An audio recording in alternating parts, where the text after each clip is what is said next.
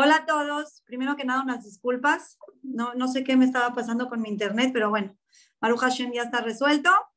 Y bueno, Maruja Hashem, un domingo más de inspiración, el cual le quiero agradecer a Hashem, al equipo de Share Gesed. Y quiero dar un anuncio muy importante. Yo sé que mucha gente quiere ver nuestras historias en vivo y el horario está siendo bien difícil porque ya como ya la vida empezó a ser normal, hay bodas en México, hay bodas en diferentes partes, la gente sale y hicimos una votación y se tomó la decisión de cambiar el horario a partir de la siguiente semana. Hashem. Los horarios van a ser a las 8 de la noche, hora de México y Panamá. Y cuando mandemos el flyer se van a dar cuenta de los diferentes países, cuáles van a ser los horarios, Besrat Hashem. Si llega a ser como el día de hoy que nuestra oradora o nuestro orador es de Israel, entonces en esas ocasiones en específicas regresaremos a nuestro horario de la una de la tarde, hora, hora Panamá y hora México. Y bueno, les tenemos una historia increíble con una speaker increíble que quien la conoce sabe que lo que dice nos llega al corazón y su historia es impactante. Raquel Kirschenbaum, Besrat Hashem, estoy segura que nos va a inspirar. Raquelita, bienvenida. Es un honor tenerte con nosotros este domingo aquí en Share y estamos aquí todos para escucharte. Hola a todos eh, y a todas, buenas noches aquí desde Israel. Eh, muchas gracias, Linda, por la invitación. Eh, primero que todo quiero agradecer a Linda por todo lo que hace, por todo el GESET que hace para el pueblo judío.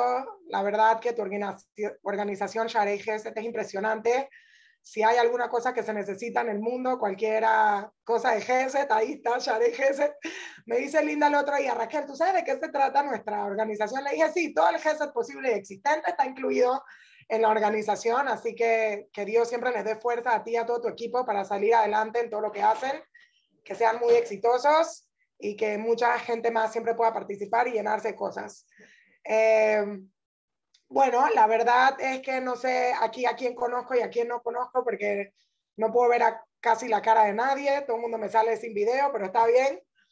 Pero al que me conoce sabe que yo soy una persona bastante privada, a pesar de ser una persona bastante pública. Eh, gracias a Dios eh, tengo el, el, honor y el placer de ser una oradora que he ido a hablar a muchísimos lugares del mundo y muchas cosas y por lo tanto, gracias a Dios, mucha gente me conoce. Pero al mismo tiempo soy una persona bastante privada. Eh, solo digo las cosas de mi vida cuando siento que pueden darle Jesús eh, fortaleza a cualquier persona. Y bueno, estaba pensando si sí compartir, no compartir. Llevaba conversando con Linda acerca de esto hace muchos meses y bueno, decidí que, decidimos que si hay alguna persona que le pueda dar inspiración, fortaleza, eh, lo que sea, entonces vale la pena.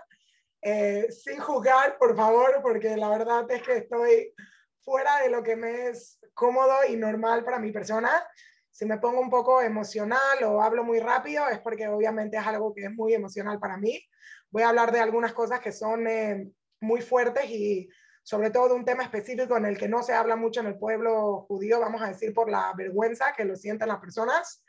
Así que, bueno, lo voy a mencionar eh, y que Dios me dé la oportunidad de transmitir mis palabras y que mis palabras que son del corazón vayan al corazón de los demás.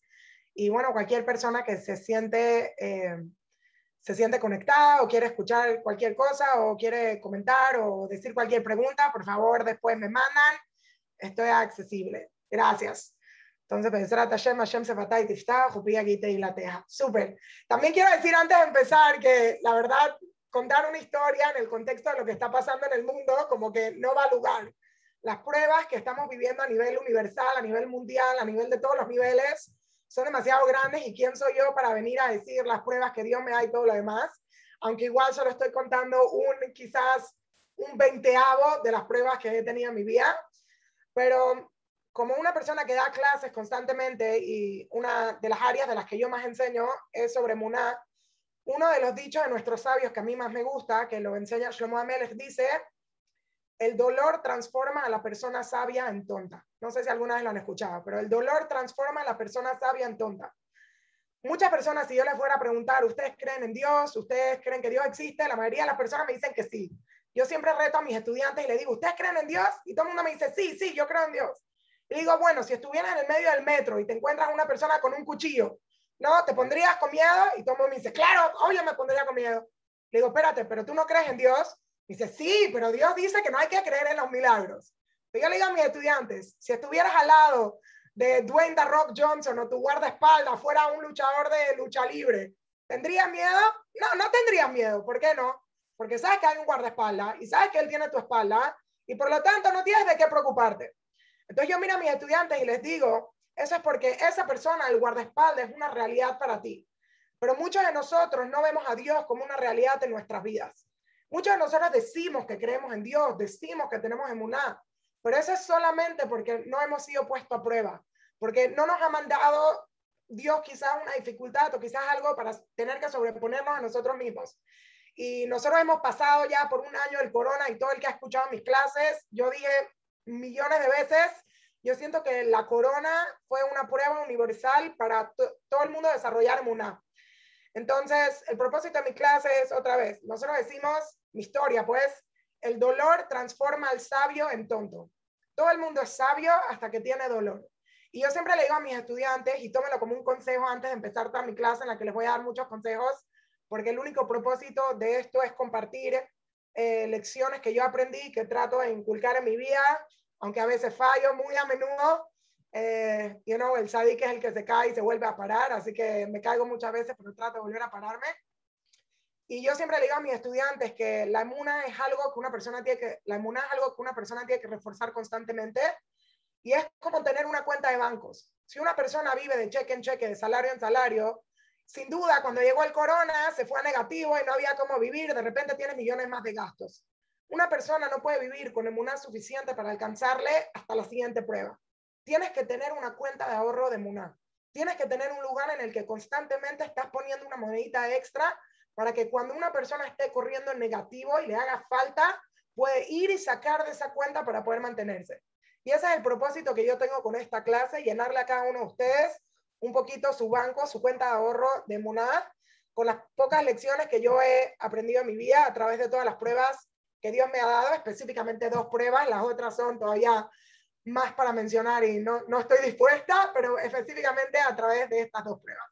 Entonces, un poquito solo mi persona para que me entiendan de dónde vengo. Yo nací en Venezuela y crecí en Panamá. A los 17 años, a pesar de you know, tener todas las posibilidades del mundo, no tenía idea qué era lo que yo quería hacer en mi vida. No había aplicado a la universidad, no tenía ningún plan.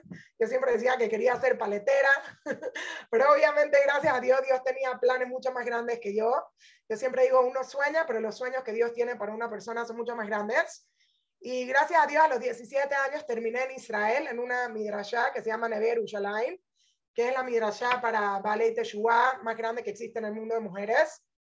Ahí estudié, poco a poco me fui haciendo religiosa, en el medio me mudé a México, luego regresé a Israel, luego me mudé a Panamá, enseñé por tres años, luego me mudé a Israel.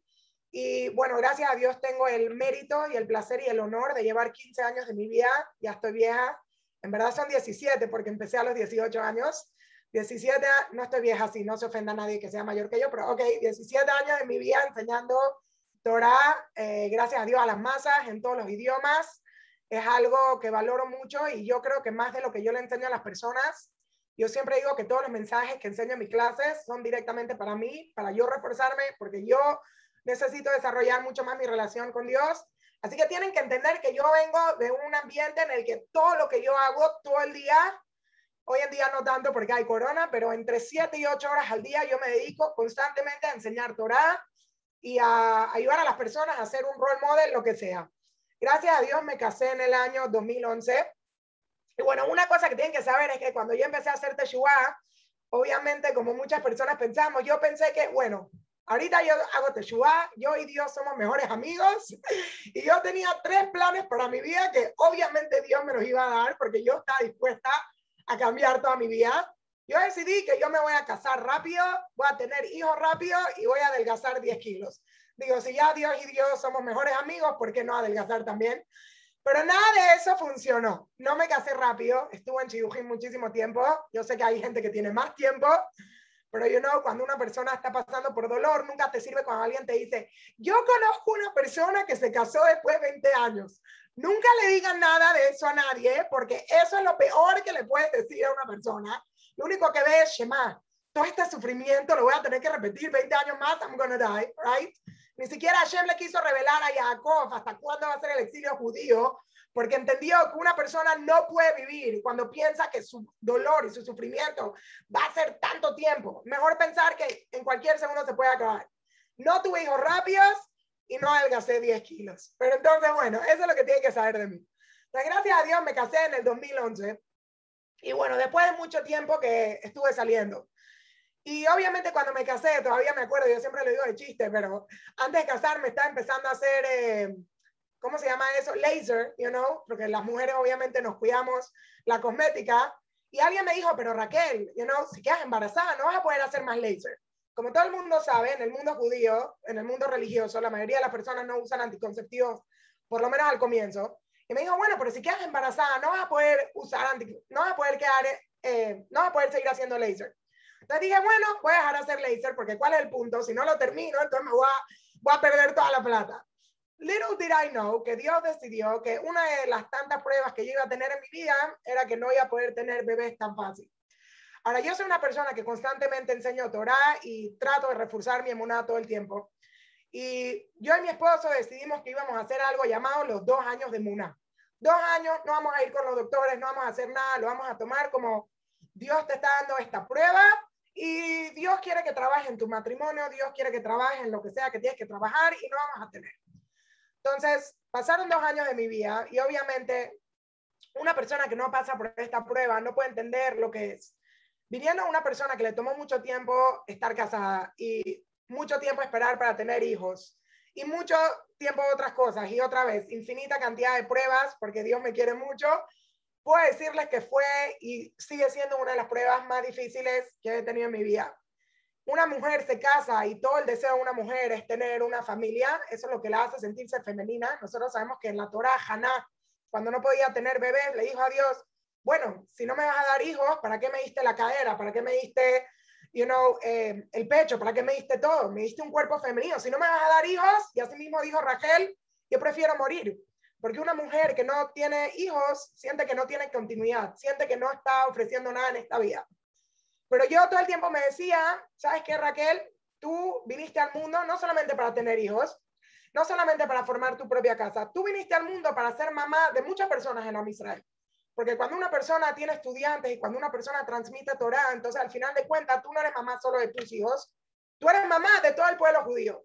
Yo tengo un rabino que es uno de mis rabinos más cercanos, que él es el, su esposa, nada más para que sepan, es la partera de Israel, es la partera más famosa de toda Israel, trajo al mundo más de 30 mil bebés y mi rabino era la cabeza de mi midrashá por 40 años, así que imagínense cuántas estudiantes tuvo que se volvieron mamás, que se volvieron abuelas, y él nunca tuvo hijos. Su esposa trajo al mundo 30 mil hijos y él nunca tuvo hijos.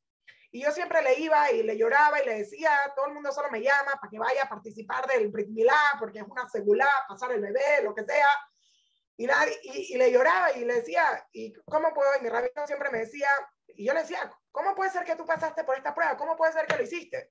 Y mi rabino me decía todo el tiempo, bueno, yo no sé, Dios tiene su plan, pero yo solo sé que si yo hubiera tenido hijos, tú y yo no estaríamos aquí hoy.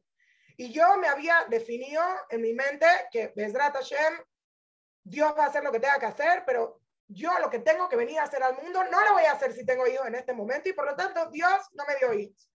Pero obviamente, y la verdad no es obvio, porque sí quiero decir esto, en el mundo religioso nadie habla sobre infertilidad. Es una prueba súper difícil y nadie nunca la comenta porque es una vergüenza muy grande. Porque si nosotros alguna vez nos ponemos a pensar todo el valor de una mujer, no debería ser así, pero todo el valor de una mujer en el mundo religioso es tu esposo estudia y tus hijos. Y todas las conferencias que dan en el mundo son todas para y tus hijos y tus hijos y tus hijos y tus hijos. Y una mujer que no tiene hijos sufre constantemente una vergüenza en la que se queda en silencio. Todo el mundo siempre tiene compasión y ayuda para la mujer que tiene hijos chiquitos y no puede cocinar y le mandan comida y le hacen y le hacen. Pero la mujer que no tiene hijos no tiene con quién compartir, no tiene eh, eh, nadie, nadie piensa en ella, nadie se preocupa en ella. You know, yo me acuerdo cuando yo estaba haciendo tratamiento, que ha sido ya varias veces, todos tres, cuatro veces al día tenía que ir antes de ir a trabajar, a ir a hacer el tratamiento y me reclamaban porque llegaba tarde. Pero alguien que tiene hijos chiquitos no le reclaman porque llega tarde, porque todo el mundo entiende, tiene bebés, pero una que no, nadie se da cuenta. Y hasta el día de hoy yo veo una inyección, ¿no? Y literal me entra un pánico ataque y eso que yo soy una persona muy fuerte, porque uno ve una inyección y ya empieza a tener trauma de que le van a sacar sangre, etcétera, etcétera. Y bueno, entonces era algo que una persona yo lo sufría en silencio y la verdad, una persona piensa, ok, un año no es tanto tiempo, dos años no es tanto tiempo, tres años no es tanto tiempo. Pero uno tiene que saber que una mujer que vive con esto lo ve de mes a mes. Una pareja lo ve de mes a mes. Cada vez que a una mujer le llega su periodo, Barminam lo lo único que ella piensa es, ¿y qué si nunca voy a tener hijos? ¿Y qué si no tengo la capacidad de dar vida? Yo siempre digo en mis clases que el estado más difícil para una persona es estar en un estado en el que unknown, yo lo llamo, el estado de no saber. Si una mujer soltera, un hombre soltero, saben que se van a casar a los 40, ok, maybe es mayor, pero sé que me voy a casar, puedo planear, tengo control de mi vida hasta ese entonces. Si sé que me voy a tardar tres años en tener hijos, tengo control de mi vida hasta ese entonces.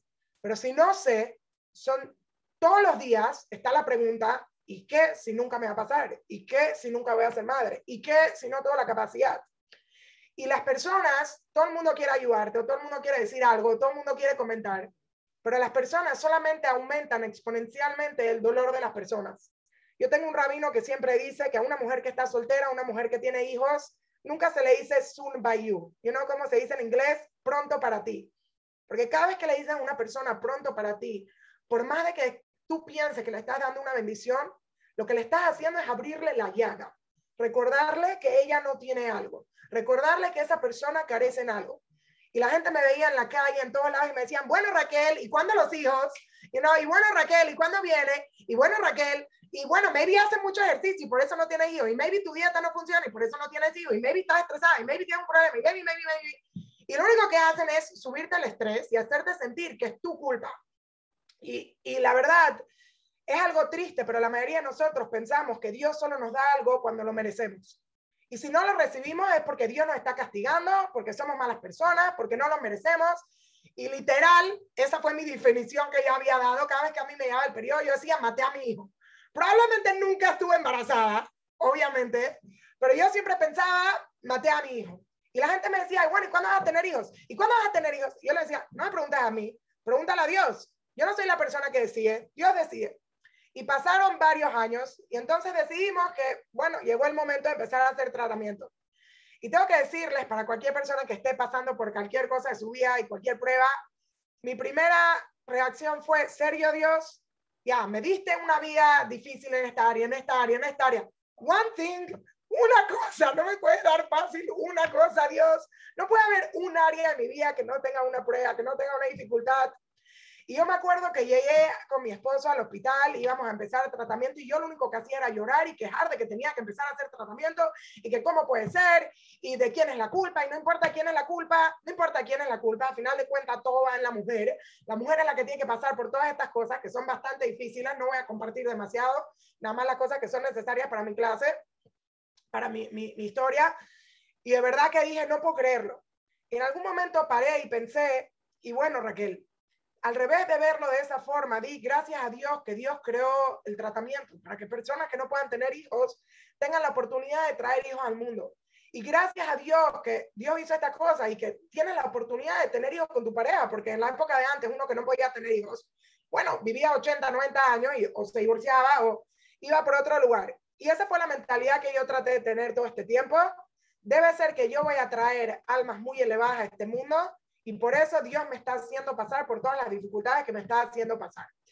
Y luego de tres años de estar casada, sin tener hijos, y empezar a hacer tratamiento, entonces, eh, gracias a Dios, pudimos traer al mundo, después de tres años y medio, cuatro años, nuestra primera bebé, que se llama Bacheva Menuja, Chevy, el amor de mi vida. Eh, todavía no puedo explicarle, yo siempre le digo a mis estudiantes, digo, hay tantas cosas que decir, pero solo tengo una hora, así que voy a hablar rápido. Yo siempre digo que mientras más grande es la carencia, más grande es el placer. Y yo siempre digo que todo el mundo disfruta a sus hijos, pero nadie disfruta a sus hijos como una persona que por mucho tiempo no tuvo hijos. Y mientras más grande la carencia, más grande el placer. Yo todavía me acuerdo cuando nos enteramos que íbamos a ser papás, porque no es como una persona normal que tu periodo se atrasa. De hecho, nosotros sabemos cuándo te vas a enterar porque hiciste todo el procedimiento y vas al hospital a que te avisen. Nosotros le dijimos a la enfermera que le digan a mi esposo solamente porque él me tiene que hacer una sorpresa, ¿no? Porque, bueno, y si no pasó, entonces mala noticia que me la diga de una forma que no huela tanto. Y yo me acuerdo que tenía que ir un día a hacerme el examen para ver si sí queda embarazada y fui a hacerme el examen y me dijeron, tus hormonas no están muy bien, así que no vamos a chequear. Regresa en tres días. Y solo quiero decirles algo impresionante, que nueve meses después que tuve a mi primera bebé, me enteré que ese día que se suponía que yo tenía que enterarme si estaba embarazada o no, y al final lo movieron para tres días después, en Panamá todas mis estudiantes hicieron una gran tarde de Afrashat Jalá para mí, y yo no tenía idea, me enteré de eso nueve meses después, y hoy en día yo lo veo, ya van a ver en qué eh, día nació mi hija, y yo entiendo que Hashem quería darme el mérito extra. Hashem dijo, espérate Raquel, voy a agarrar las tefilotes extra, voy a agarrar todas las mitzvot extra que la gente está haciendo por ti. No te voy a dar la noticia todavía porque quizás hoy no tienes el mérito. En tres días, cuando se agarraron todas estas noticias, lo vamos a hacer. Y la cantidad de rezos que hubo alrededor del mundo y que, y, que la gente hizo y la Afrashat Jalá y todas las cosas. Y fue algo impresionante. Mi hija Chevy, Bacheva Menuja, nació el 13 de Elul.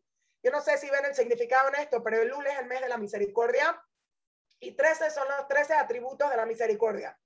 Y 13 meses antes, una amiga mía empezó una segulá que se dice 13 veces todos los días, el, por 13 días, el capítulo 13 del Teilim, por 13 personas, y lo, se hace 13 meses, por 13 días. Y el día que di a luz a Chevy fue exactamente el día, el mes 13, después de que empezó la segula.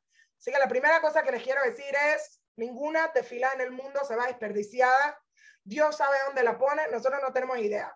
Y todavía me acuerdo ese día, llegué a la casa y yo, yo me había hecho el examen. Y mi esposo, él piensa que yo no sé, él piensa que me va a hacer una sorpresa, pero yo llego a la casa ya sabiendo que, voy a, que estoy embarazada, abro la puerta, veo los globos, veo los chocolates, empecé a gritar como loca, caminando de un lado al otro. Mi esposo me dice, pero Raquel, si te mueres no vas a poder tener bebé, tienes que respirar. Y fue literal la cosa más espectacular del mundo. Eh, tuve un eh, embarazo, gracias a Dios, muy saludable. Otra vez, hay muchas cosas que decir, pero no tengo tiempo. Y así nació mi primera hija que se llamaba, que se llama Chevy, el amor de mi vida, y otra vez, todo el mundo tiene placer de sus hijos, pero el placer que yo tengo de Chevy no se puede explicar. De ahí en adelante, todos los días, cuando yo iba a enseñar mis clases, mis estudiantes se reían de mí porque yo tenía en todas mis clases un minuto que se llamaba el minuto de Chevy. Todos los días de mi vida, y mis hermanos todos los días se volvían locos, aunque ellos hacen ahorita lo mismo con todos sus hijos, pero no importa.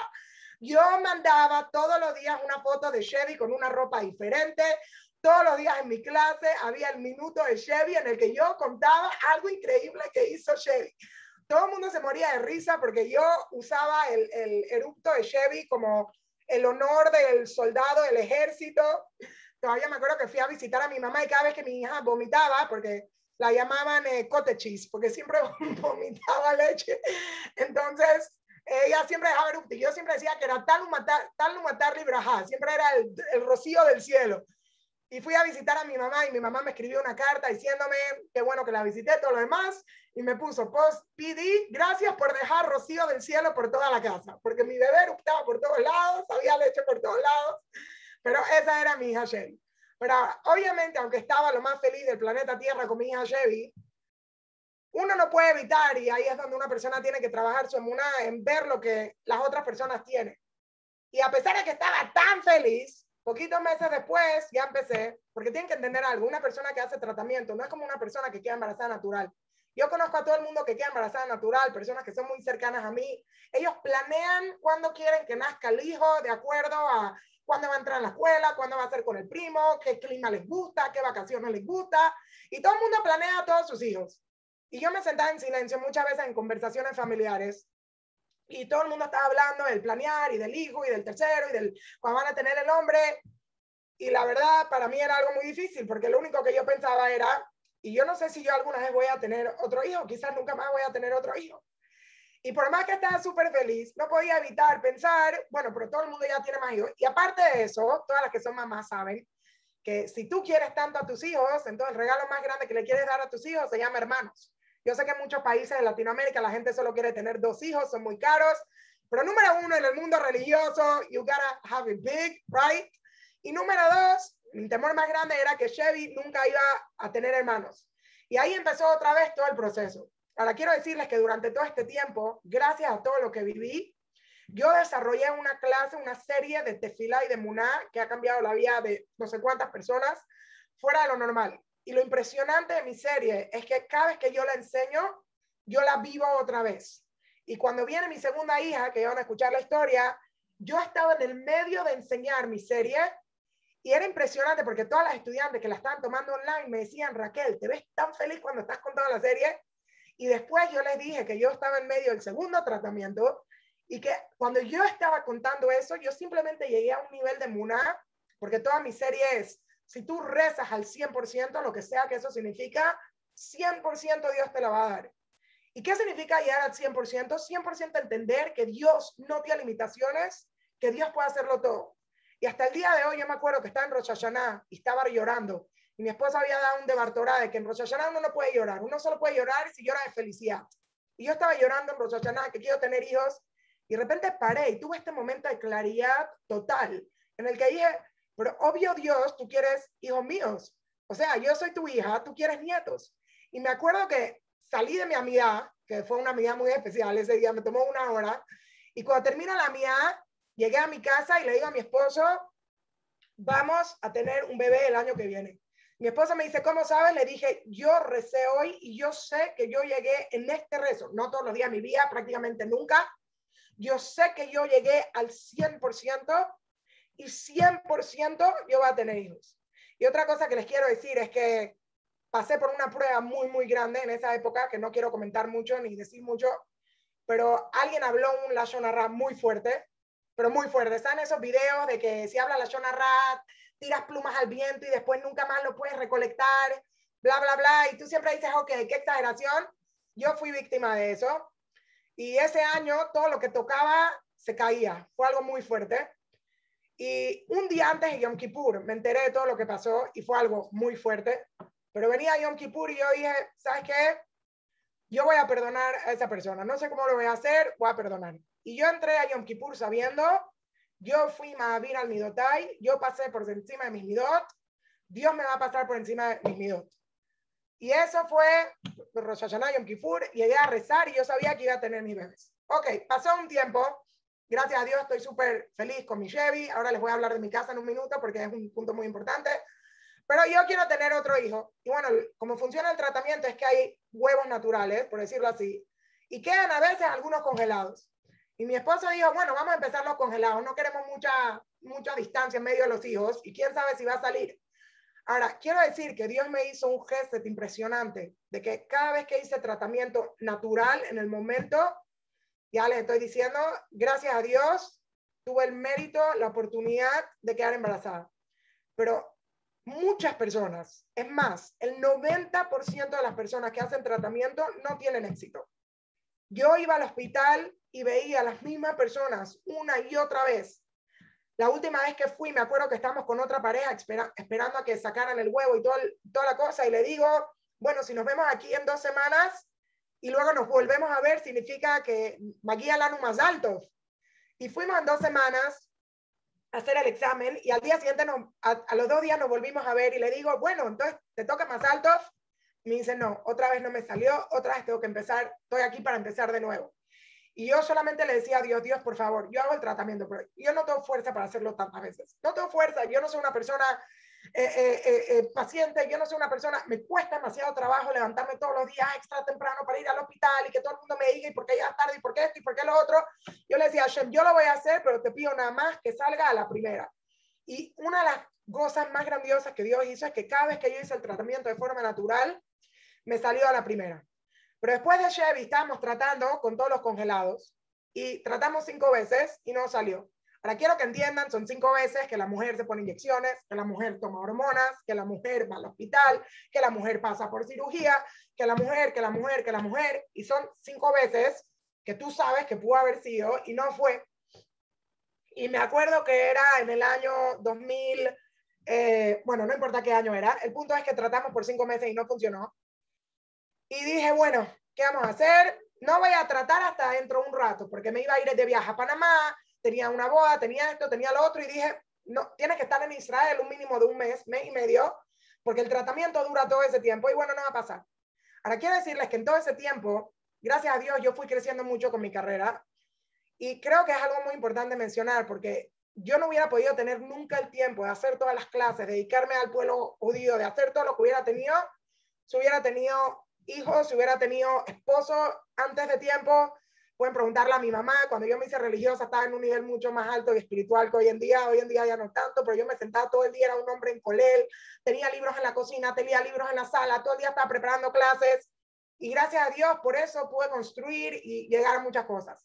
Y en ese entonces, cuando estaba haciendo con todos los huevos congelados, yo tenía un sueño a nivel, vamos a decirlo, a nivel de carrera, porque obviamente esto no es una carrera, enseñar Torah no es una carrera, pero vamos, vamos a decirlo así en Sudáfrica había un evento que se llama Sinai Indaba, que ya no existe, que es el evento de Kiruf más grande del mundo. Literal, traen a las personas, a los speakers más famosos del planeta Tierra, o sea, podría mencionar nombres, pero no me voy a meter. Muy pocas mujeres han ido y es algo que es como lo más VIP. Y me acuerdo que una vez estaba hablando con mi esposo y le dije así, eso fue cuando estaba ya tratando los congelados, le dije, y ella, imagínate si me invitan a mí a Sinai Indaba y los dos nos morimos de la risa porque dijimos, bueno, eso obviamente nunca va a funcionar. Eres una chiquillita, eres muy joven, tienes acento, solo llevan speakers famosos, a ti nadie te conoce, it's never gonna happen. Fast forward, trato con los cinco congelados, ninguno de ellos funciona. Un día, en medio de julio, me llega un mensaje en Facebook de la secretaria del Chief Rabbi de Sudáfrica. O sea, para que entiendan, este es el rabino que inventó el Shabbat Project, ¿ok? Así nada, Indaba van miles y miles de personas. Y me dice, queremos invitarte a un evento aquí, danos tu email. Y me manda el coche del Chief Rabbi. Y le digo, ¿qué evento? ¿De qué están hablando? Y me dice, si nada, Indaba. Para hacer la historia corta, si yo hubiera estado embarazada, no hubiera podido ir. Fue el penúltimo año que lo hicieron, después no lo hicieron más. Yo fui la speaker más joven que trajeron en la historia, seguro la menos famosa de la historia, pero fue uno de esos momentos que dije, wow, Dios, tú de verdad que tú tienes tu plan, tú tienes tu timing, y de lo que me hubiera perdido fue la mejor experiencia de mi vida. Y para colmo, como Chevy tenía un año y medio, fue vacaciones pagadas, aparte que sí me pagaron, trajeron a mi esposo, trajeron a mi hija, dos semanas, aparte de todo, pude hablar en frente de miles de personas, fue a dream come true regreso a Israel, tengo una boda, tengo esto, tengo lo otro, vamos a empezar el tratamiento otra vez. Ahora, llegamos nosotros donde el doctor y teníamos literal un mes y medio para hacer el tratamiento otra vez. Ahora, si no salía, tenía que esperar otros seis meses para empezar, porque otra vez tengo que estar en Israel un mes seguido. Y en esa época yo viajaba mucho a dar clases, tenía muchos grupos, tenía muchas cosas. Llego donde el doctor y resulta ok, mucha información, pero es un dato importante. Yo soy reloj con mi periodo. Y resulta que justo esa vez mi periodo estaba atrasado por tres días. Llego donde el doctor y le digo, doctor, queremos empezar. Y me dice, bueno, tienes que hacer este papel, este papel, este examen, este examen, este examen.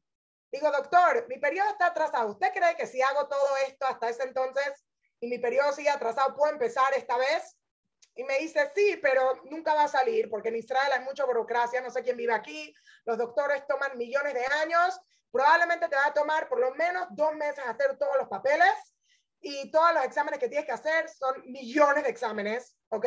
Millones de exámenes que una persona cuando quiere quedar embarazada natural no lo tiene que hacer, pero como el gobierno de Israel te paga en gran parte del tratamiento, estás obligado a hacerlo porque ellos quieren asegurarte que tu embarazo sea saludable.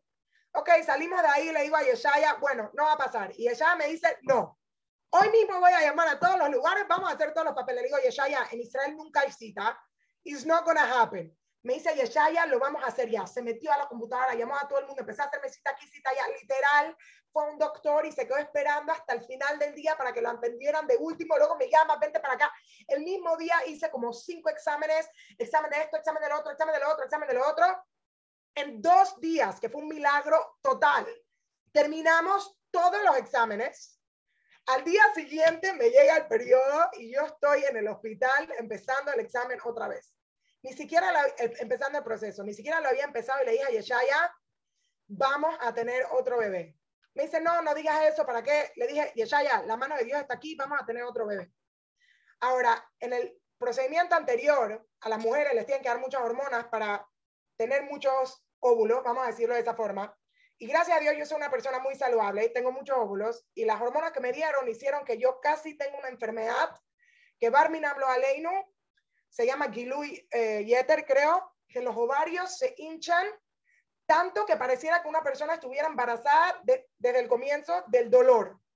Las mujeres que le dan esas enfermedades, Barminam Aleinu, literal, eh, eh, abortan el bebé al comienzo porque es o su vida o el bebé.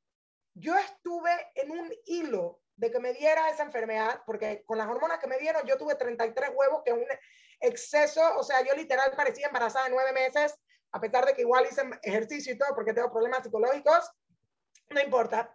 Y lo que pasó fue que tenían tanto miedo que me pase eso la segunda vez, que prácticamente no me dieron ninguna hormona. Entonces pasan dos semanas, van a poner el, que sepan el procedimiento bien, el que no, no importa, y me van a sacar los huevos y tienen que entender, a todo esto, una mujer se inyecta todos los días, una mujer va al hospital tres, cuatro veces por semana, hace todo el procedimiento y, y Barminan puede ser que todo no salga. Y puede ser que el huevo que salga no funcione. Y puede ser que el, que el huevo que salga no se pegue. Y puede ser, y puede ser, y puede ser. Y me metieron al cuarto a sacar los huevos, que es cirugía, eh, que es cirugía anestesia total. Y de repente salimos y bueno, nos van a dar la noticia de cuántos huevos son. Ahora, en el mundo de in vitro, IVF, si una persona tiene poquitos huevos, es muy mala noticia. Porque otra vez, de esos huevos, a ver cuál sí funciona. Y si sí funciona, ¿quién dice que se van a poder congelar? Y si sí y todas las cosas pasan. Y hasta el día de hoy me acuerdo que sentaron a mi esposo como si le fueran a decir la peor noticia del mundo y le dijeron, tenemos la mala noticia de que tu esposa solamente tuvo un huevo. En ese momento yo me puse loca, ¿cómo puede ser que solo tengo un huevo? Me puse a llorar, ¿cómo puede ser que me hacen pasar por todo este procedimiento para solamente tener un huevo? Y la enfermera jefe, que ahí me querían todo el mundo mucho, ya todo el mundo me conocía, me dice, Rachel, Hashem Rak Echad, Dios solo necesita uno. Y volteé a ella y le dije, ese va a ser el bebé. Y le dije, la emuná que me dio esa enfermera en ese momento fue más que toda la emuná en la que yo he trabajado todo. ¿Quién soy yo para decir que Dios necesita más opciones, para decir que Dios no puede funcionar? ¿Cuántas veces nosotros no pensamos que Dios no puede hacer un milagro tan grande? Dios necesita más espacio para funcionar y, y, y todo. No, Dios no necesita nada. Dios necesita tu mínimo ishtatlu, tu mínimo esfuerzo y de ahí Dios puede hacerlo todo. Y le dije a Yeshaya, voy a tener bebé. A las dos semanas llego a chequearme y dicen que mi sangre salió mal, creen que sí quedé embarazada, pero quedó embarazada en mal lugar y que probablemente voy a perder el bebé. Y bueno, me dicen regresa en cinco días y a todo esto, Yeshaya, mi esposo está súper nervioso porque él ve los médicos, él ve el internet y yo le digo, Yeshaya, yo sé que estoy embarazada, voy a estar embarazada. Cinco días llego, quedé embarazada, Baruch Hashem, de mi segunda bebé. Anyways, una cosa increíble fue que cuando me fui a chequear dos meses después que estaba embarazada, encontraron que tenía un virus. Un virus que es en la sangre, que no afecta a la mamá, pero Barminam no puede afectar al bebé. Es un virus muy fuerte. Y si una persona continúa con el embarazo de ese virus, tiene un riesgo muy grande de que su bebé nazca discapacitado de todas las formas. Y yo fui al doctor y me dicen, ¿cómo puede ser que quedaste embarazada con el virus? ¿Por qué? Porque en Israel, si tienes el virus, no te dejan hacer tratamiento, es prohibido. Pero yo dije, Hashem quería que yo quede embarazada. Hashem, yo tenía el virus y los doctores no se dieron cuenta. Ahora ustedes no entienden cuánto papeleo uno tiene, cuántas cosas los doctores se hacen. Los doctores no se dieron cuenta que yo tenía el virus, no se dieron cuenta. Y me llaman, me llevan a los doctores y me empiezan a decir todo el porcentaje de cosas que puedo tener, un hijo sordo, un hijo ciego, un hijo esto, que le vaya a hacer MRI, que le vaya a hacer no sé qué. Y le digo, mire señora, yo voy a tener un bebé saludable y le empiezo a dar discurso de Muná a todos los doctores. Le digo, mira, Dios no funciona en las estadísticas, Dios no es limitado, no porque estas son las estadísticas, todo lo que va a pasar, no va a pasar nada. Y todos los doctores me decían, Raquel, tú nos diste el curso de Muná y yo sabía que yo voy a traer un alma súper elevada a este mundo porque es imposible de que todo el papel se hizo en un segundo, todo pasó en un minuto, quedé embarazada con un huevo y era tenía la enfermedad y todo lo demás. Y los doctores todo el día me llamaban, me llamaban todas las semanas doctores que tengo que ir a chequearme, que tengo que considerar mis opciones, para el que entienda, Hamedin y Adin, que tengo que hacer MRI. Y mi esposo me decía, Raquel, vamos a hacer MRI. Yo le decía, no, uno no tiene que buscar lo que está quieto. ¿Para qué buscar un problema? Yo no creo en eso. Yo no creo que Dios me va a dar un hijo enfermo. Dios me va a dar un hijo saludable. Anyways, yo sé que parece un poco extremo, pero el que tome mi serie de tefilá puede entender lo que quiero decir. Pero yo siempre digo que el mundo se maneja de acuerdo a los pensamientos que nosotros tenemos. Y si yo pienso que puedo tener un hijo enfermo, yo le estoy dando a Dios eso como una opción. Y esa no es una opción, eso no existe en mi vida.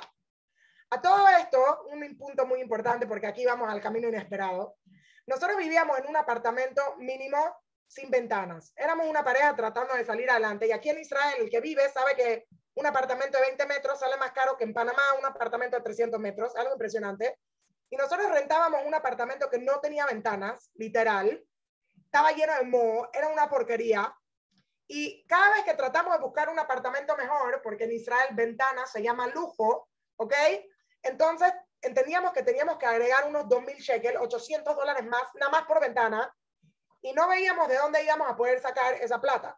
Entonces, cada vez nosotros rearreglábamos todo el apartamento para poder caber está ahorita mi hermano en Chabat y nos estamos recordando que mi cuarto extra era librero, closet, cuna, sofá, cama, todo. No había dónde moverse, no, no había lugar. En ese apartamento tenía 3.000 libros, tenía, you know, no sé, era algo impresionante, pero literal medía 45 metros, no había cómo moverse. Pero siempre nosotros teníamos muchísimos invitados, la mesa del buffet era la tabla de planchar y todo, y siempre decíamos, bueno, ¿cómo vamos a hacer para para, para cuando tengamos más hijos. Y decíamos, bueno, todo el tiempo que el bebé no gatea, todavía se puede, podemos vivir en este apartamento. Y habíamos decidido que mi bebé va a nacer en marzo y por lo menos por los próximos seis meses podemos vivir ahí y después, bueno, que Dios ayude. A todo este tiempo nosotros siempre pensábamos cómo vamos a hacer para tener un apartamento, cómo vamos a hacer para poder proveerle. Y digo, como cualquier persona, obviamente problemas de personas ricas, supongo, yo qué sé, pero cada uno quiere proveer. Y nosotros decíamos, bueno, Hashem sabe, si Dios quiere, nos va a mandar la oportunidad. Yo decía, bueno, quizás alguien tiene un tío rico. Bueno, bueno, quizás mis estudiantes un día me hacen una recolecta. Bueno, bueno, y después decíamos, no, no va a salir, no va a salir, no va a salir. Ok, bueno, ya veremos, nos la vamos a arreglar. Seguimos viviendo en ese apartamento. Todas las semanas teníamos, literal, todas las semanas teníamos invitadas para Shabbat. Todas, hacíamos lo que podíamos, recibíamos al que podíamos, pero vivíamos bastante difícil otra vez. Eso no es know, la, la gran prueba, pero así fue. Llegó el momento que iba a dar a luz, tengo este virus, tengo que ir al hospital, tengo que no sé qué, todo el mundo me está diciendo. Y mi fecha para dar a luz era el primer día de Pesaj. A todo esto, yo estoy preparándome para Pesaj, porque el que me conoce sabe que yo soy muy echada para adelante, yo hago todo sola, you know, mis estudiantes se vuelven locas, porque yo soy de esas personas que, ¿qué es lo que se tiene que hacer? Yo hago, me organizo, funciono, todo lo que sea. Y bueno, a todo esto maybe voy a dar a luz en pesas y qué vamos a hacer. Ok, no importa. Era un jueves y de repente, miércoles en la medio de la noche y de repente se me rompió la fuente. Con mi primer bebé no se, me, no se me había roto, así que yo no sabía nada. Y yo no sabía que cuando se rompe la fuente especial porque yo tenía el virus y la enfermedad tenía que ir al hospital. Yo decidí que yo iba a tratar de, de, de hacer el, toda la labor sola. Eso es lo que yo decidí. Aquí en Israel las mujeres son todas valientes, muchas no usan epidural. Yo decidí que yo iba a tratar de hacer solo y a pesar de que tenía que ir a la al, cosa, no fui. Jueves, pesas caía viernes, esto fue hace tres años, y todo el jueves nosotros estamos preparándonos para pesas, poniendo, you know, todo el papel. Yo, muerta de contracciones, funcionaba para pesas. Y ese día mi hermano iba a venir a cuidar de mi hija Chevy en la casa Iba a dormir con mi hija Chevy porque no tenía nadie más que me cuidara. Mi hermano estaba aquí en Israel. en, en, ese entonces tenía 17 años, él la iba a cuidar. y, todos los puntos son importantes porque tienen que saber que si hubiera hecho una cosa diferente, todo hubiera sido diferente.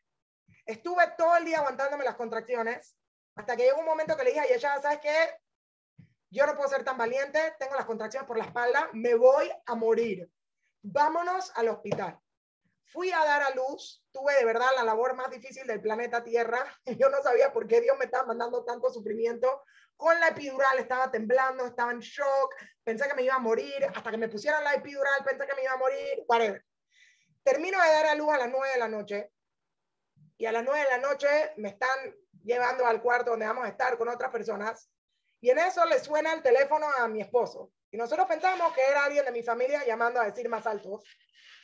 Y llama a mi esposo, uno de los vecinos, que nadie ni sabía que existíamos en ese edificio porque no era un apartamento verdadero y no tenía ventana y nunca le habíamos hablado a los vecinos. Y le dice que hay bomberos en mi casa, que tenemos que correr porque hay algo grave en nuestra casa, que tenemos bomberos. Yo no entendí nada de lo que pasó. Yo pensé, ok, hay humo en la casa, algo pasó. Y lo único que estaba pensando es que todos mis ahorros, toda mi plata está escondida entre la ropa del closet y si algo pasa, perdí todos los ahorros que hemos tratado de ahorrar todo este tiempo para poder, you know, eh, en el futuro, algún día, si tengo millones de dólares, comprar una casa. En eso yo me voy al, al, al, cuarto y lo único que estoy pensando es qué es lo que quiere decir, qué es lo que quiere decir. Y mi esposo, una hora después, me llama y me dice, agarré toda la plata, lo que encontré, él no sabe qué era, y me dice, voy a dormir en la casa de los Shalom, que eran una familia que nosotros éramos amigos tienen que entender que Baruch Hashem, yo tengo hermanas en Israel, pero todo el mundo vive en otro lado y las casas en Israel son chiquitas, todo el mundo aquí está cada uno por su cuenta, todo el mundo vive solo. Me dice, me voy a dormir en la casa de los Shalom porque no puedo dormir en la casa. Ahora otra vez, yo me creo Superman, super valiente, le, le hablo en el teléfono y le digo, ¿qué? ¿Solo porque hay un poquito de humo no puedes dormir en la casa? ¿Cuál es la gran cosa? Me dice Raquel, no puedo dormir en la casa, hay humo, no puedo estar ahí. Y le digo, ya, ya, ya, deja de tan ridículo, ¿qué? Porque siempre necesitas atención, qué sé yo. Y en eso mi Sishala me agarra el teléfono y me empieza a hablar lento, como si yo fuera tonta. Y yo sé que cuando a alguien le hablan lento es porque le quieren decir una noticia mala. Y dice, Raquel, no te preocupes, todo va a estar bien. Tú te vas a ir a la Beit Ahlamá, que son los hoteles, cuando uno da luz. Y a ya le vamos a buscar qué hacer. Y yo le empiezo a decir, ¿por qué me estás hablando así? ¿Qué Beit Ahlamá? ¿Qué es lo que estás diciendo? ¿Qué es lo que pasa? Y me dice, no se puede vivir en tu casa.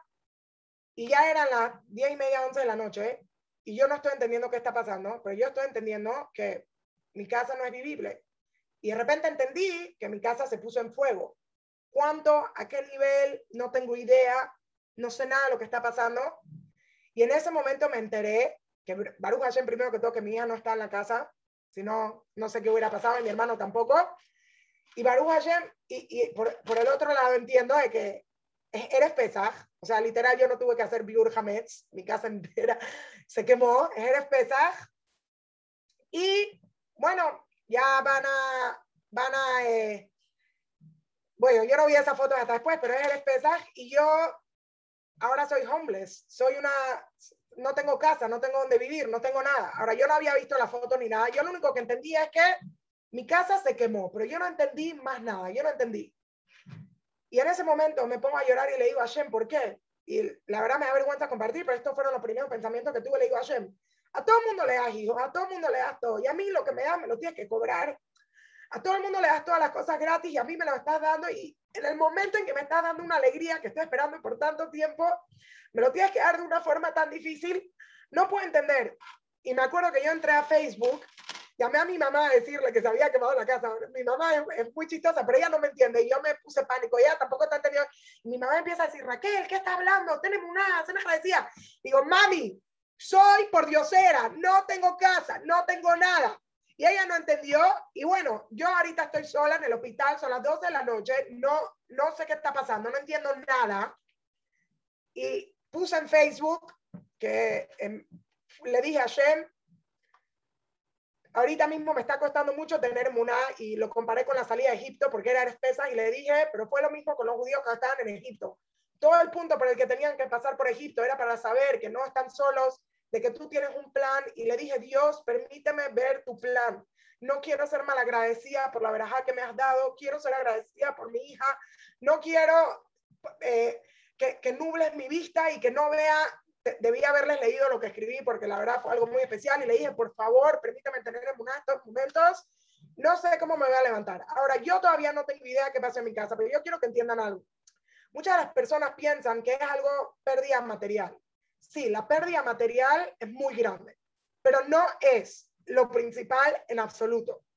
Uno tiene ahorita inestabilidad emocional todo lo que construiste tu vida en un segundo se perdió, no sabes cómo vas a continuar. Estoy con un bebé recién nacido, no tengo dónde vivir, mi hija no tiene dónde vivir, mi hija literal en cuatro casas diferentes una semana, no sé cómo voy a salir, no sabes de dónde construyes, no sabes de dónde empiezas.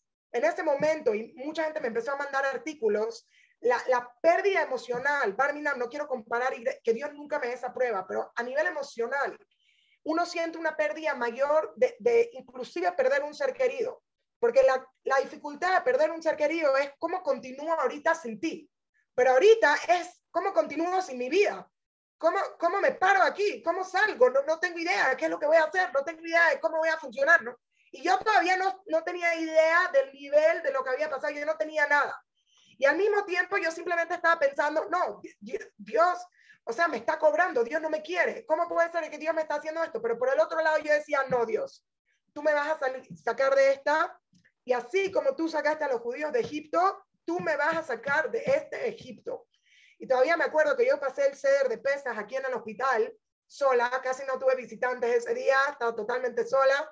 La limpiadora que era árabe me veía llorando y me decía, Macarala. Yo le decía, Elibait, Elibait. Y me decía, Abu Hayata.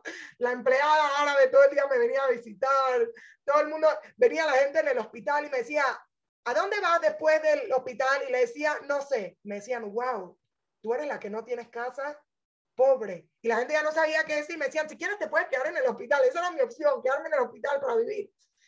Y, me, y todavía me acuerdo que yo estaba cantando Beishe Amda. Y yo dije, Beishe Amda, la Goteinu, Belano. Y le dije, Shem, tú me sacaste de todas las pruebas, tú me vas a sacar de esta. Yo no tengo idea cómo voy a salir. Otra vez, yo no tenía idea de lo que venía en ese momento pero tú me vas a sacar de esta prueba, tú me vas a hacer levantarme, yo soy tu hija, tú no me vas a dejar, el, no solo en la calle, tú, tú, me tienes que sacar de esta, yo ahorita no sé qué va a hacer. Y quiero decirles que por un mes todo el mundo me veía, otra yo soy muy hecha para adelante y la gente me decía, Raquel, no sé qué haces afuera de la casa, si yo tengo bebé me quedo un mes en la casa. Y yo le decía, ¿qué voy a hacer? Me voy a deprimir, voy a llorar, voy a salir adelante. Si yo no, si yo no me paro, ¿quién me va a parar? Y ese mismo día, quiero que entiendan esto, yo tenía uno de esos shiures que te mandan un shiur todos los días, como Sharei Geset, y la historia que me llegó ese día era una historia famosa en la Gemara, de que una vez llegaron donde una persona y le dijeron que se le quemó la casa. Y cada vez que le contaban que se le quemó la casa, el tipo se desmayaba. Hasta que fueron donde un rabino, una historia famosa en la Gemara, y le dijeron, no sabemos qué hacer. Cada vez que le decimos que se le quemó la casa, el tipo se desmaya y el rabino le dijo, no se le quemó la casa. Le dijeron, rabino, ¿cómo puedes estar seguro? Y él dijo, porque Dios no le da una prueba a la persona que no puede superar. Si él no puede escucharlo es porque no se le quemó la casa. Y yo decía, y yo escuché eso y yo le dije, Hashem, yo soy más grande que esta persona la quemará, yo me voy a levantar. Si yo estoy viva y si yo estoy hablando y si yo estoy, y si yo estoy siquiera, no importa los pensamientos que estoy teniendo, pero estoy funcionando, es porque tú me vas a sacar de esta. Y eran las 12 de la noche, una de la mañana, obviamente yo ni dormí, pero yo solamente le dije a Shem, solamente no me dejes desquitarme con mi bebé, déjame ser agradecida, déjame ver a mi bebé, enamorarme, porque hasta ese momento yo no podía ni ver a la bebé, yo solamente estaba llorando todo el día, pensando millones de cosas, viendo qué iba a pasar. Me voy a dormir, no pude dormir nada esa noche, obviamente a las cuatro y media, cinco de la mañana me levanto y bueno, yo sé que soy una persona eh, un poquito popular, pero tengo como 80 mensajes, no sé cuántos mensajes Facebook, mi, mi, teléfono cada vez que lo prendía se apagaba, cada vez que lo prendía se apagaba. Y antes de haberme ido a dormir esa noche, hablé con una de mis estudiantes, mis estudiantes son muy amigas mías, y le dije, se me quemó la casa, le tranqué el teléfono y eso fue todo. Mi papá llamando como loco a mi cuñado, que al parecer me enteré ahorita en chat que mi cuñado llamó a Yeshay a ver qué pasó y Yeshay le dijo nada, se quemó el sofá.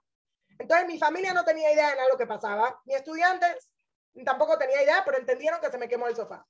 Me paro, finalmente abro mi celular y hay millones de mensajes. Raquel, te queremos, estamos aquí todos contigo, ya estamos viendo que todo va a ser para bien, todo va a ser para bien, todo va a ser para bien.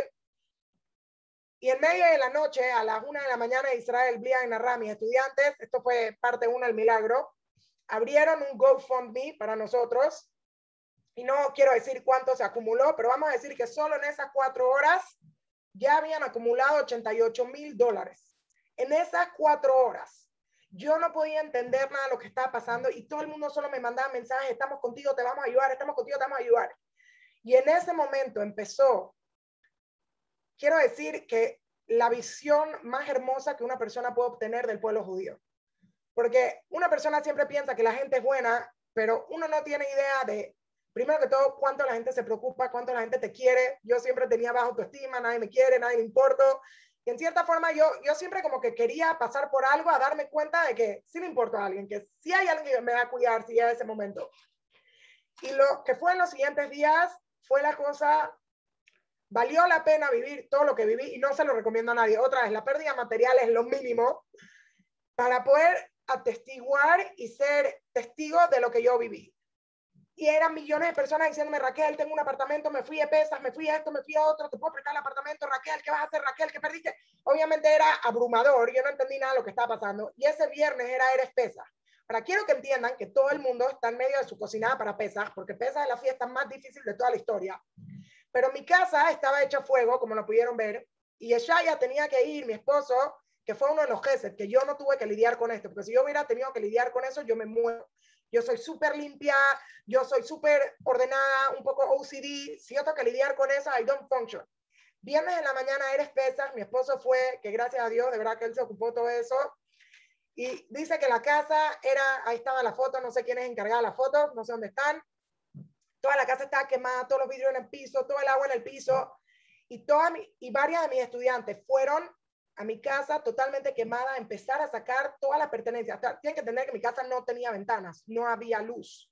Todo el mundo empezó a, a sacar la ropa, porque si la ropa se queda, a sacar esto, a sacar lo otro, a sacar todo lo que se podía. Eres pesas, venían personas a mi casa a poder buscar cosas para ver qué lavaban. Y era algo impresionante un rabino mío literal vino a mi casa y por eso yo me enteré de todo lo que pasó, porque él empezó a poner todas las fotos en Facebook, right? Y él puso la foto en Facebook y ahí entendí qué es lo que pasó, porque Yeshaya, mi esposo, no quiso poner ninguna foto en Facebook para que, ni en ningún lugar para que yo no me entere, porque qué traumático. Ahí pueden ver que todas las megilot de mi esposo se salvaron, eh, todos los muebles y todas las cosas se perdieron, y todas, pero todas las cosas, bueno, no todas las cosas, muchos libros se perdieron, pero muchas cosas sí se salvaron y fueron mis estudiantes y mis hermanas y mi hermano y fue todo el día sin parar a sacar todas las cosas que estaban de ahí. Y ese día yo presencié muchísimo Geset. Un rabino que llegó, se llevó ropa a su casa y cuando alguien lo ve con una bolsa de basura llena de cosas, le pregunta qué pasó y le dice, alguien en Jarnov se le quemó la casa. Y el hijo de cinco años que está escuchando le dice, papi, espérate, y va a su casa y saca un Playmobil y le dice, seguro la niña la hija no va a tener juegos, quiero darle mi Playmobil. Y luego van a otro lado y todo el mundo se repartía la ropa de lavar. Y mi hermana, que había acabado de dar a luz, estaba recibiendo no sé cuántos invitados para pesar, envió a su esposo a que viniera y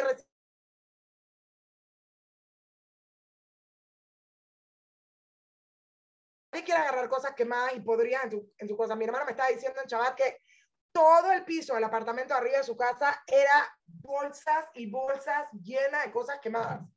Ahora, yo estaba en el hospital, no tenía idea qué iba a hacer, solamente estaba llorando porque otra vez estoy nerviosa. Ok, digamos que alguien sí me presta un apartamento, pero ¿y qué hago después? ¿Cuántas veces me voy a mudar? ¿Cuántas veces tengo que hacer? Llegó una persona, todavía me acuerdo, de Panamá, llena de regalos para una bebé niña y llena de no sé qué, y, y me consintieron y todo. Y yo le dije a Shem, ¿sabes qué? vale la pena vivir por todo esto solamente para ver el jefe del pueblo judío. Salgo del hospital el domingo y me pusieron en un apartamento que alguien me prestó, que fue para morir. Yo creo que esa fue la noche más difícil de mi vida.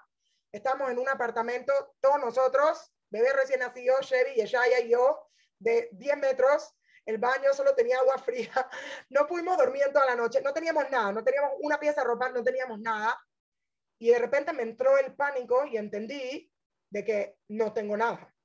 O sea, no tengo nada. No sé cómo voy a salir adelante hoy. No, no sé qué voy a hacer mañana. Estoy en medio de pesas, estoy en medio de esto, estoy en medio del otro. No, no tengo nada. Y ahí me empezó a entrar el pánico y le dije, no sé cómo voy a sobrevivir este momento. Yo de verdad creo que, que me voy a morir. Le dije a mi esposo, yo creo que no. o sea, imagínense que alguien me mandó una, una línea de que decía que mudarse da mayor ataque nervioso al mismo nivel eh, nervioso que el divorcio. Yo solamente estoy pensando, acabo de tener bebé, tengo todas esas hormonas, me mudé seis veces en dos semanas y cada vez era algo nuevo que iba llevando, algo nuevo que iba haciendo. Todo esto con un bebé recién nacido, todo esto a pesar. Y todavía me acuerdo que esa noche que yo no paraba de llorar, de repente me dice Yeshaya, Raquel, te vino a visitar el doctor. Le digo, ¿qué doctor? Me dice, no, cuando una persona, los doctores vieron tu situación y decidieron que iban a venirte a visitar a la casa. Le digo, no quiero ver a nadie, no quiero hablar con nadie y bajé en donde estaba y veo a todos mis estudiantes con millones de globos, millones de chocolates. Estamos todos aquí para ti. Yo empecé a llorar.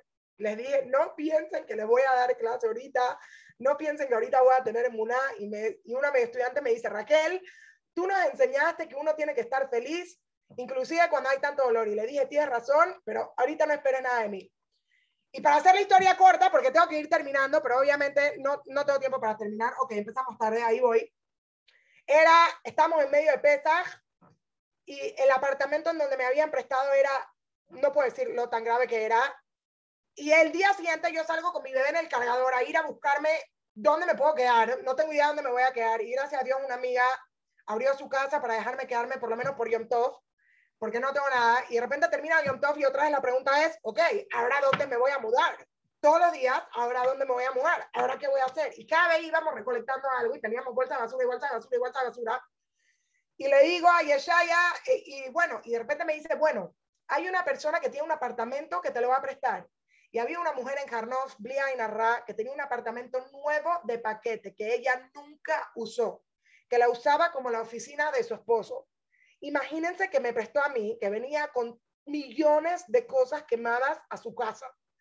Y nos fuimos a vivir ahí. Gracias a Dios, mi papá mandó a mi mamá para que viniera a ayudarme, aunque yo no quería que viniera a ayudarme porque me daba lástima que tuviera que experimentar eso conmigo, pero vino mi mamá y la semana entera después de Pesach, lo único que hicimos fue lavar cosas quemadas. Ahora quiero que entiendan todas tus pertenencias, lo que se salvó, todo en el piso, todo. No sé si alguien aquí se ha mudado, pero todo, todo negro, todos los trastes, todas las cosas. Mi esposo fue con mis estudiantes a tratar de salvar libros. Teníamos 3.000 libros. Cada libro hay que limpiarlo, hay que ponerlo en una caja. Cada cosa. Yo y mi mamá todo el día. Yo estoy recién dada a luz. Todo el día limpiando cosas quemadas, doblando ropa, lavando ropa, limpiando esto, limpiando lo otro, limpiando lo otro, limpiando lo otro. Ni siquiera le daba de comer al bebé. Yo no sé si la bebé engordó o no engordó. Yo no tenía idea de nada de lo que estaba pasando. Y a todo esto, obviamente, seguía la cosa de, ok, ¿y a dónde vamos a vivir? Y ok, ¿a dónde vamos a vivir? Y ok, ¿a dónde vamos a vivir? Porque me prestaban el apartamento por dos semanas. Y quiero que sepan que al mes que yo iba a dar a luz, tenía que manejar un grupo de JWRP, en ese entonces, hoy en día se llama Momentum, en el que yo iba a ser la líder espiritual. Una semana me voy de mi casa con mi bebé recién nacido a dar conferencias y dejo a todo el mundo tirado. Ahora, obviamente, nadie hace esto cuando está recién dada luz, pero Raquel tiene mucha energía, así que Raquel lo puede hacer. ¿Y qué pasó? Pero nadie pensó que se me iba a quemar la casa. Y a las dos semanas me tengo que mudar. Y le escribo a la señora y le digo, por favor, déjame quedarme en esta casa. De verdad, no es que no estoy buscando, no tengo dónde vivir, no tengo qué hacer. Y la señora me deja quedarme otras dos semanas. En todo eso estoy pensando, ¿qué hago? ¿Rento casa? Eh, bueno, tengo que quitar varios detalles porque no tengo tiempo. ¿Qué hago? ¿Rento casa? ¿No rento casa? ¿Busco? ¿No busco? ¿Qué voy a hacer? Ahora tengo que comprar todos los muebles y comprar todos los muebles para una casa que no es mía. Y si rento con muebles, no va a tener plata. Gracias a Dios recolectaron un millón de plata para nosotros. Eternamente agradecida para todo el mundo que dio. Pero obviamente, a pesar de que era un millón de plata en Israel, o sea, las cosas son carísimas. Tengo que pagar yo todo el fuego, tengo toda la pérdida, tengo que pagar todas las cosas, tengo que hacer, comprar todo de cero tengo que pagar mil veces mudanza, tengo que pagar mil veces y el estrés solamente estaba subiendo. Y a todo esto encontramos un apartamento que nos vamos a mudar. Y yo a la semana, eh, a los tres días empezaba mi grupo. Y un, y un día, dos días antes que empezara mi grupo, me dice el tipo que me iba a rentar el apartamento que ya no me lo quiere rentar, que no le pareció. Digo, señor, pero yo tengo un grupo y no tengo dónde vivir. No escuchaste mi historia, no tengo dónde vivir. ¿Cómo voy a hacer? ¿Qué voy a hacer? Me dice, lo lamentamos, no te lo queremos rentar. En eso yo le digo a Yeshaya, ¿qué tal si, si vemos a ver cómo compramos una casa? Si vemos a ver cómo ponemos el, el down payment, la, la mashkanta. Digo, no, pero con la plata que recolectaron igual no es suficiente porque aparte tengo que pagar el fuego y esto y lo otro. Y bueno, tengo mis ahorros, Le dije a Yeshaya, bueno, pero vamos a ir a buscar una casa. To make the story short, todo lo que veíamos era carísimo, horrible, no va a funcionar, nunca va a ser. Y de repente le digo a Yeshaya, este es el último día que vamos a, vamos a ver casa. Vamos a ver una casa y le digo, si no encuentro hoy, no, that's it. Vamos a ver una casa, entro a la casa y le digo, Yeshaya, si tú quieres que yo compre una casa, esta es la casa que quiero comprar. Para hacer la historia corta, a la semana, no sé cómo resolvimos, esa era la casa en la que íbamos a vivir más adelante. Pero ahora yo no tengo dónde vivir todavía porque los viejitos que están en esa casa solo se van a mudar después de seis meses y no tengo dónde vivir y tengo que hacer el viaje. Y la real estate me llama y me dice, bueno, pero ¿por qué estás tan nerviosa? Ya tienes casa. Le digo, no, no tengo casa, no tengo dónde vivir. Me dice, espérate un minuto. Y Brian Arras se dio algo y otra vez nos mudamos y otra vez nos mudamos. Pero como ya tengo que terminar, después de seis meses, estábamos, nos mudamos a la casa en la que estamos ahorita Blia y Narra fue un procedimiento un poco difícil, nos mudamos seis veces en menos de dos meses, todo lo demás, pero tuve el mérito de hacer una Hanukkah Bait, un Kiddush a mi hija en Hanukkah, que es la fiesta de la oscuridad, de la que nosotros traemos luz a la oscuridad. Ahora quiero decirles que mi bebé, yo le iba a poner un nombre que tenía que ver con Pesach, Miriam, Deborah, y el nombre que le pusimos a mi hija se llama Shira Braja, es mi segunda hija, el amor de mi vida, la niña más cute del planeta Tierra, literal. Y la razón por la que le pusimos Shira Braja es porque Shira, canción, es el nivel más alto de tefilá que existe. Cada vez que el pueblo judío llegó a un nivel de muná, perdón, muy alto, ellos cantaron una canción. Y Berajá, bueno, pues una bendición. Y cuando le pusimos ese nombre, lo pusimos como una, como una tefilá a Dios. Y la línea era, Dios, permítenos, por favor, llegar a un nivel de muná en el que podamos entender por qué nos diste todo eso y que de todo este sufrimiento y de toda esta dificultad solamente salga una veraja. Y me acuerdo que todo el mundo me decía, Raquel, la Gemara dice que fuego da riqueza. Y todo el mundo pensó que la riqueza era que la gente me recolectó plata. Que otra vez, gracias a todo el mundo, no puedo decirles cómo nos ayudó. No puedo decir cómo el jefe de Am Israel fue algo impresionante. Podría pasarme horas y horas y horas mencionando todo lo que todo el mundo hizo por nosotros. Y yo aprendí mucho de eso, porque yo soy una persona que me es mucho más fácil dar que recibir y Dios me puso en una prueba en la que yo no tenía capacidad de ocuparme de mi persona, no tenía capacidad de hacer nada. Y todo el mundo me veía en la calle dos semanas después, porque dos semanas después que yo ya terminé de limpiar, yo salí con mi hija a hacerle aretes, yo salí al parque y todo el mundo me decía, Raquel, pero ¿cómo le haces? Si hubiera sido yo, sin, solo con dar a luz, estoy en la cama un mes y tú ya estás aquí. Y la gente me decía, eres una inspiración, eres esto, eres lo otro. Yo le decía a todo el mundo, todo el mundo quiere ser una inspiración, pero nadie quiere el reto. Yo solamente puedo ser una inspiración porque Dios me dio la oportunidad de tener este reto y gracias a pegarme a Él, yo he podido pasar por esta prueba junto a todas las personas que nos ayudaron, junto a todos nuestros seres queridos, junto, junto al que pudo y el que no pudo y todo el gesto que todo el mundo nos hizo, pero no hubiera podido ser. Y ese mismo año, seis meses después, quiero que entiendan esto, yo estaba sentada en esta casa que, ok, la vamos a pagar por los siguientes 40 años, pero ahora es nuestra casa, si Dios quiere, la última vez que nos mudamos, a menos que nos ganemos la lotería. Y yo todavía estaba pensando y decía, wow, seis meses, hace seis meses yo pensé que me iba a morir. Hace seis meses, yo le digo, la primera noche que yo salí del hospital era un turno entre mi esposo, yo, mi bebé y la otra niña llorando. Todo el día llorando, llorando. ¿Cómo nos vamos a levantar? Y miré al cielo y le digo, Dios, tú eres grande. Y una de las lecciones más grandes que aprendí en mi vida es no limites a Dios. Y yo siempre digo en mis clases, Dios es tan grande como tú quieres que Él sea y tan limitado como tú crees que Él es. Cuánto de Dios va a haber en tu vida depende solamente de ti. Y lo más impresionante es que todo el tiempo yo decía, pero ¿dónde voy a vivir y qué vamos a hacer? Y, ok, quizás no es una necesidad tan grande, pero Dios decidió que Él me iba a dar una casa en los sueños más grandes, en todas las posibilidades, yo nunca en mi vida pude pensar que esta era la forma en que yo iba a tener una casa. Pero eso es lo que Dios decidió. Y Dios dijo, déjame sorprenderte. Yo no funciono en la limitación, yo no funciono en las estadísticas. Todas las soluciones que tú buscaste, tú no pensaste en la solución que yo te quiero dar. Y si yo quiero mandarte algo, como yo quiero mandártelo, yo te lo voy a mandar. Y yo me acuerdo que yo solamente decía, no puedo creerlo. Hace seis meses yo pensé que me iba a morir. Y hoy en día, otra vez, no le recomiendo a nadie pasar por nada de lo que nosotros pasamos hasta el día de hoy. Tengo bastantes traumas y hubieron muchas más dificultades y muchas más cosas. Pero yo decía, wow, hay un dicho en hebreo que dice, Yeshua Tashem Keref Ain. La salvación de Dios es como el guiño del ojo. Y todo el mundo siempre piensa, ¿qué es lo que quiere decir? Quiere decir que la salvación de Dios viene en un momento. Y yo siempre digo, eso no es lo que significa. Sí, eso es una de las ideas. La salvación de Dios viene en un momento. Pero hay otras tres lecciones que pueden aprender de esto y se los quiero dar para que lo pongan en su banco de Muná. Número uno, una persona nunca puede existir sin guiñar. Quieras tú o no quieras tú, Dios prepara la solución, Dios prepara la salvación. En hebreo nosotros decimos, Hashem noten refuá kodem la Dios da la salud antes de la enfermedad. Y otra vez, no tengo millones de horas para darles todas las enseñanzas que quiero decirles, pero yo siempre le digo a mis estudiantes, la enfermedad no sé si va a existir, pero la salud, la solución ya está.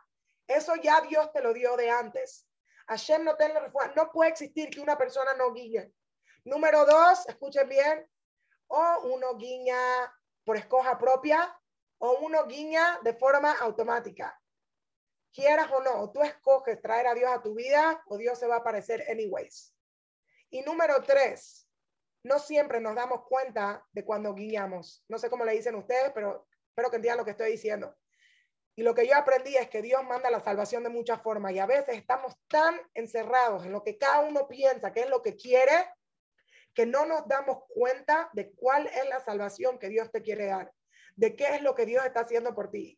Y Dios te dice, Tú piensas que tienes planes, tú piensas que ya lo resolviste, tú piensas, pero wait a minute, todo lo que tú piensas, no tienes idea de lo que Dios pensó, no tienes idea de qué es lo que Dios te puede mandar. Y no solo eso, la verdadera riqueza no era la plata que nadie me recolectó ni nada por el estilo. Antes de que empezó el corona, decimos mi esposo y yo que vamos a hacer la última vez tratamiento. La verdad es demasiado fuerte para mí. Yo no tengo más paciencia de tener tratamiento. Estamos esperando, si Dios quiere, que Dios nos haga el milagro de mandarnos un hijo natural. Ya tenemos el nombre escogido. Y digan amén, que Dios quiera y nos dé un hijo natural. Pero le dije a mi esposo, última vez que vamos a hacer tratamiento. Fuimos a hacer tratamiento y dijeron que todos los huevos estaban feos. Y hicieron algo que se llama poner huevo doble. Un día era Rosh de Shadar y tres días después me pusieron otro huevo y me dijo el doctor que sepa que tenemos muy poca probabilidad de que alguno de estos huevos funcione Em, no huevos, pero no sé cómo se dice en español.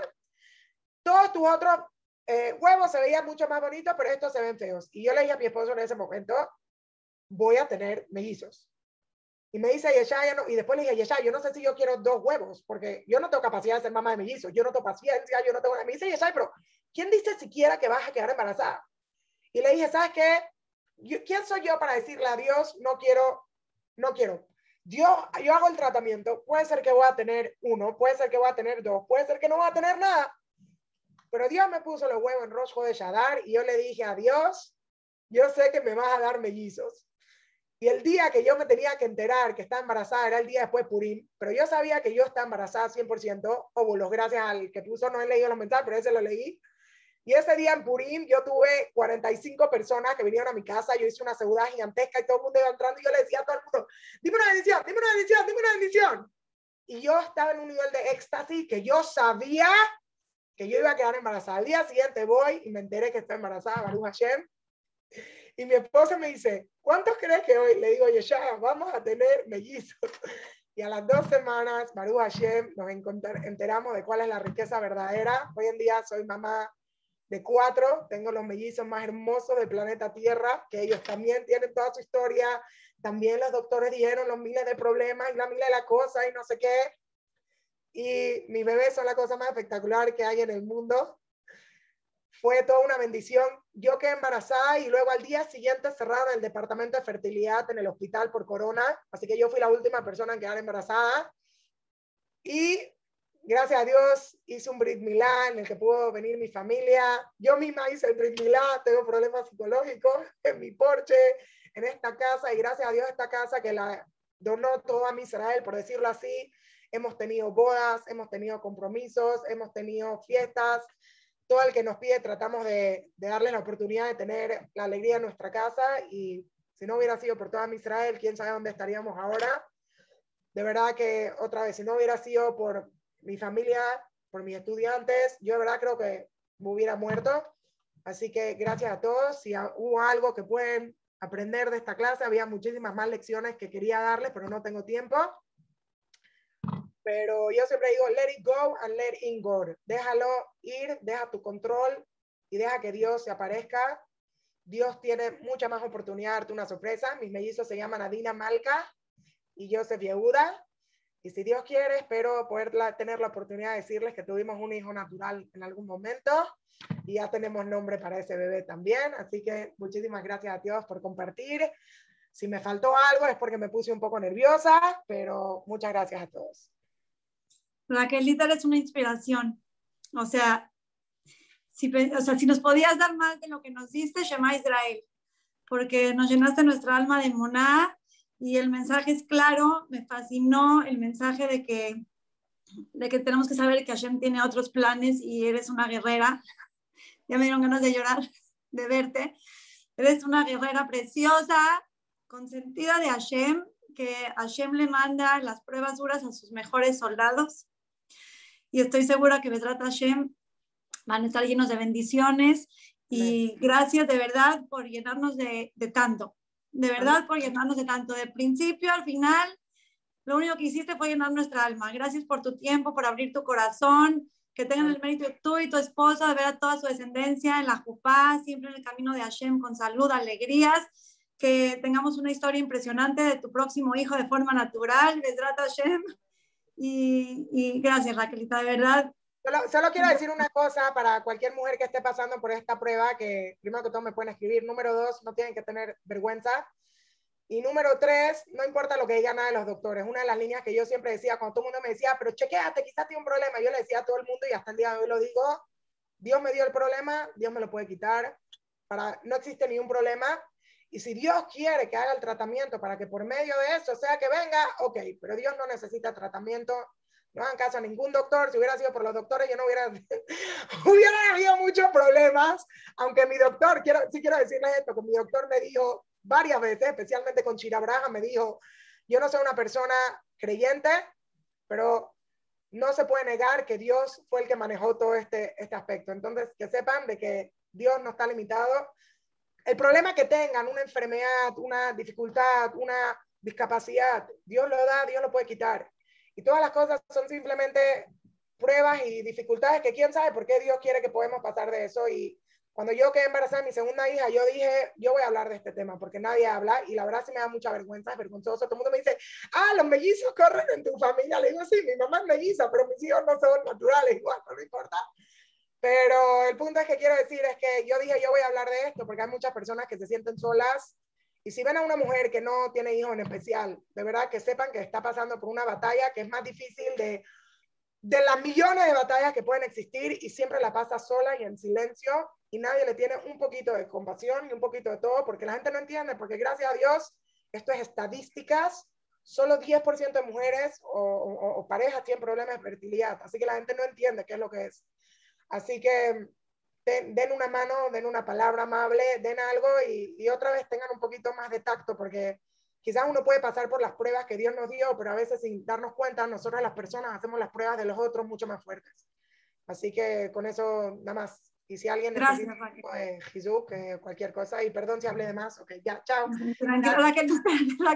¿quieres escribir en el chat? ¿Quieres escribir en el chat tu, tu email para que te contacten. Hay mucha gente que te quiere contactar. Estoy tratando de leer los mensajes, pero, pero van corriendo, así que puede ser que no los lea. Deja esto abierto. No, yo te mando. Los mensajes. Yo te los mando, yo te los mando, pero lo que me gustaría ah, es que tengan esto email. Okay. gracias otra vez, de verdad, muchas, muchas, muchas gracias, muy inspirador, gracias por tu tiempo ya estar de ahí y todo lo bueno, Raquel, de verdad, gracias, gracias, gracias Todas las alegrías que vean. Que Dios nos dé a todos alegrías, bendiciones y puras cosas buenas.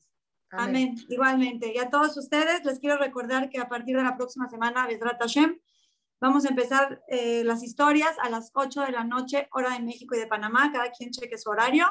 Si es alguna persona que habla de Israel o de algún otro país que son muchas diferencias de horario, vamos a regresar a la 1 de la tarde.